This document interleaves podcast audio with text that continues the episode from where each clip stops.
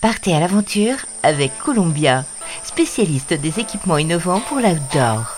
Avec Columbia, suivez la piste de ceux et celles qui font de leur vie une aventure. Oh là les évadés. Caroline Moirot a fait de la marche à pied son moyen de locomotion préféré. En 8 ans, elle a ainsi parcouru plus de 50 000 km et usé pas mal de pompes. La franc-comtoise a donc en 2011 choisi de vivre sa vie, une vie faite de rencontres, de dépaysement et d'aventures. Bonjour Caroline. Bonjour Philippe. Alors euh, dis-moi, que faisais-tu avant de partir à la découverte du monde? Alors avant de partir, moi j'étais ingénieur qualité dans l'aéronautique rien à voir. Tu as fait le, grand écart. Ça, pas ça, oui. Pourquoi en fait euh, avoir choisi de tout plaquer pour vivre euh, cette vie euh, d'aventure? Ah, pourquoi? C'est vraiment une grande question, le pourquoi. Le pourquoi, c'est vraiment la, la question qu'on me pose tout le temps et bah, juste parce que j'en avais envie en fait. Je pense pas qu'il faille aller chercher bien plus loin. Parce qu'à un moment donné, moi j'ai eu envie de faire ça. J'avais déjà fait un premier voyage d'un an en Australie. Et, euh, et puis c'est là que j'avais découvert en fait euh, bah, qu'il y avait des gens qui faisaient que ça en fait, de voyager en permanence. Et j'avais trouvé ça assez extraordinaire. Et puis après bah, j'ai repris ma petite vie euh, classique au classique. Et puis un jour je me suis réveillée en me disant bah moi aussi je prépare mon tour du monde à pied. Et voilà, c'est comme ça que c'est parti. Courage ou folie Peut-être un peu des deux. ouais, je crois. Hein. Alors quels sont les pays que tu as traversés et puis d'où t'es parti en fait? Alors moi je suis partie de Lons-Saunier, donc c'est la ville où je suis née. Donc je suis partie, voilà, de, moi j'habite à la campagne, à 25 km à peu près de cette ville. Donc je suis partie de, je suis partie de là-bas parce que c'était beaucoup plus pertinent. Et, euh, et après, bah, du coup, je suis partie direction la Suisse parce que j'habite dans le Jura. Mhm. Donc voilà, donc je suis partie euh, direction la Suisse où, où j'y étais dans, en 4 jours. Et après, j'ai continué à l'est, donc euh, Suisse, Italie, Slovénie, Croatie, Monténégro, Serbie, Bulgarie, Turquie, Géorgie, Azerbaïdjan, Iran, Ouzbékistan, Tadjikistan, Kyrgyzstan, Kazakhstan, euh, Chine, Mongolie, Russie, Corée du Sud, Japon. Et après, j'ai traversé de l'autre côté Alaska et je suis descendue jusqu'au Panama. Oh, truc de dingue. Euh, au cours de, ton périple, quelle est la chose qui t'a le plus marqué? À quel point le monde il est beau et que les gens ils sont gentils, foncièrement gentils. Je pense vraiment que moi ça m'a reconnecté à l'être humain en fait. Euh, enfin je sais pas, dans, nos médias, on a souvent tendance à, à, toujours avoir des informations, pas toujours, c'est pas vrai ce que je dis, mais à souvent avoir des informations ou à relater ce qui va pas, les problèmes, les tensions, les gens qui etc. Et en fait, moi, en voyageant, j'ai découvert tout un autre monde, mais de partout, vraiment dans tous les pays, je me suis rendu compte qu'en fait, on était vraiment toutes les et qu'on aspirait finalement à une seule chose, c'était, c'était l'amour. Être une femme, justement, partir seule au bout du monde, euh, ça n'a pas été euh, trop difficile en fait Alors toute la première année de mon voyage, enfin les quatre premières années de mon voyage, la moitié de mon voyage, j'étais toujours accompagnée de plusieurs gens qui m'avaient vu à la télé, etc. et qui, me rejoignaient, majoritairement des Français. Donc j'étais pas vraiment toute seule. Et après j'ai fait le choix d'être toute seule. Mais dans, dans les deux cas, non, j'ai pas trouvé que c'était perturbant. Au contraire, les moments où j'étais toute seule, donc notamment au Mexique où là j'étais vraiment toute seule, ben non, ça pose pas problème parce que il y a quand même cette image de la femme partout dans le monde. Il y a cette image que la femme elle est faible, elle est vulnérable, faut la protéger. Alors du coup, ben, les gens, ben, ils s'occupaient de moi en fait. Hein. C'est que voilà, tout, devient facile parce qu'on dit oh mon Dieu, mais qu'est-ce qu'elle fait là? Mais toute seule, mais elle a pas peur. Et donc du coup, les gens ils prennent soin quand même. Ils s'arrangent pour faire en sorte que tout se passe bien.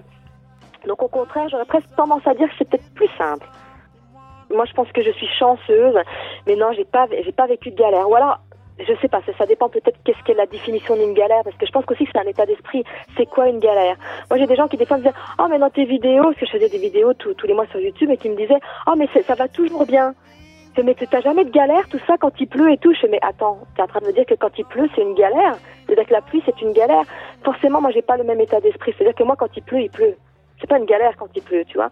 Donc je pense que c'est juste aussi un, état d'esprit à avoir. Qu'est-ce que la galère et, chacun a des seuils de tolérance différents par rapport à la galère aussi. Comment tu t'es organisé en fait? Est-ce que tu es parti avec un pécule ou est-ce que tu euh, travaillais un petit peu sur place justement pour euh, pour euh, bah, faire un complément de revenus pour pouvoir poursuivre ensuite ton aventure?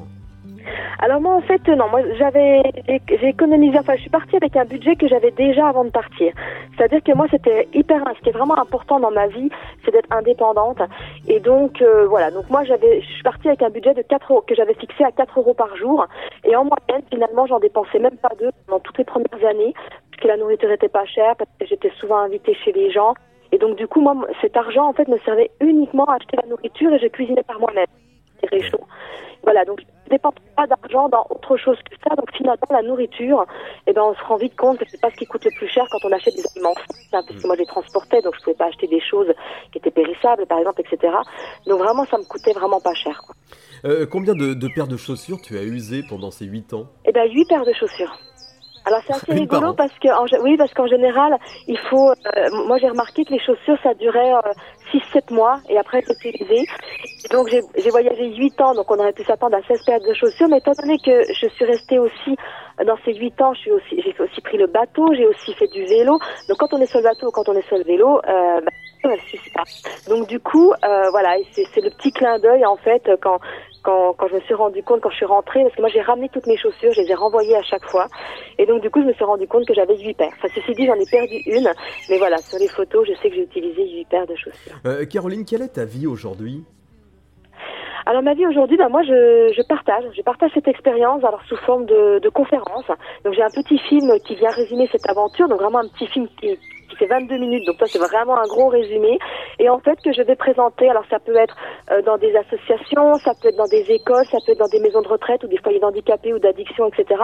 Aussi dans les entreprises, on parle euh, plus on va de la de, la motivation au long cours, de la résilience, de, tout ce, genre de choses. Donc euh, voilà, aujourd'hui je, fais vraiment du partage, je, je vis encore cette aventure mais différemment. C'est encore un, un, troisième voyage. Il y avait le premier voyage qui était finalement la préparation du voyage. Je suis partie, je n'y connaissais mais alors absolument rien. C'est-à-dire j'étais pas du tout une randonneuse, j'avais jamais dormi dans une tente, j'y connaissais rien niveau matériel. Rien que la préparation en elle-même, c'était déjà un voyage. Après, bah forcément, il y a eu le voyage qui était le voyage. Et là, bah, je suis dans un troisième voyage où en fait, je, je vis encore du voyage et mes conférences en fait sont sous forme de questions-réponses. J'ai pas un discours tout fait. Donc du coup, via le regard des gens par rapport à ce qu'ils ont vu, qu'est-ce qui les a interpellés dans le film, etc. Et ben les questions, il y a des questions où des fois je suis surprise parce que moi il y a, il y a des questions auxquelles je n'avais pas encore pensé. Et là je me dis ah ouais, elle est pas mal cette question, je n'avais pas réfléchi, j'avais pas pensé à ça. Et donc là, je, je me replonge dans mes souvenirs, je me replonge dans, un, dans, dans une autre forme de voyage encore. Est-ce qu'il y aura un quatrième voyage du coup? Est-ce qu'il y aura un quatrième voyage? Eh ben peut-être que l'écriture du livre sera un quatrième voyage si un jour je me, je me lance dans cette écriture. Ouais. Parce que je pense que de venir mettre euh, par écrit euh, tous ces ressentis, tous ce vécu, euh, moi je suis très, je suis très à l'aise à l'oral. J'écris beaucoup moins, donc ça je pense que ça sera encore un quatrième voyage, tu vois, pour vraiment ordonner les, les pensées et venir les coucher sur le papier, je pense que ça sera, ça sera vraiment une aventure aussi. Hand in hand with the one you love, feeling blessed by the magic of the moon above. Columbia accompagne les aventuriers depuis plus de 80 ans. Chaussures, vestes, équipements, accessoires. Vivez l'aventure avec Columbia, la marque outdoor pour tous les passionnés d'activités de plein air.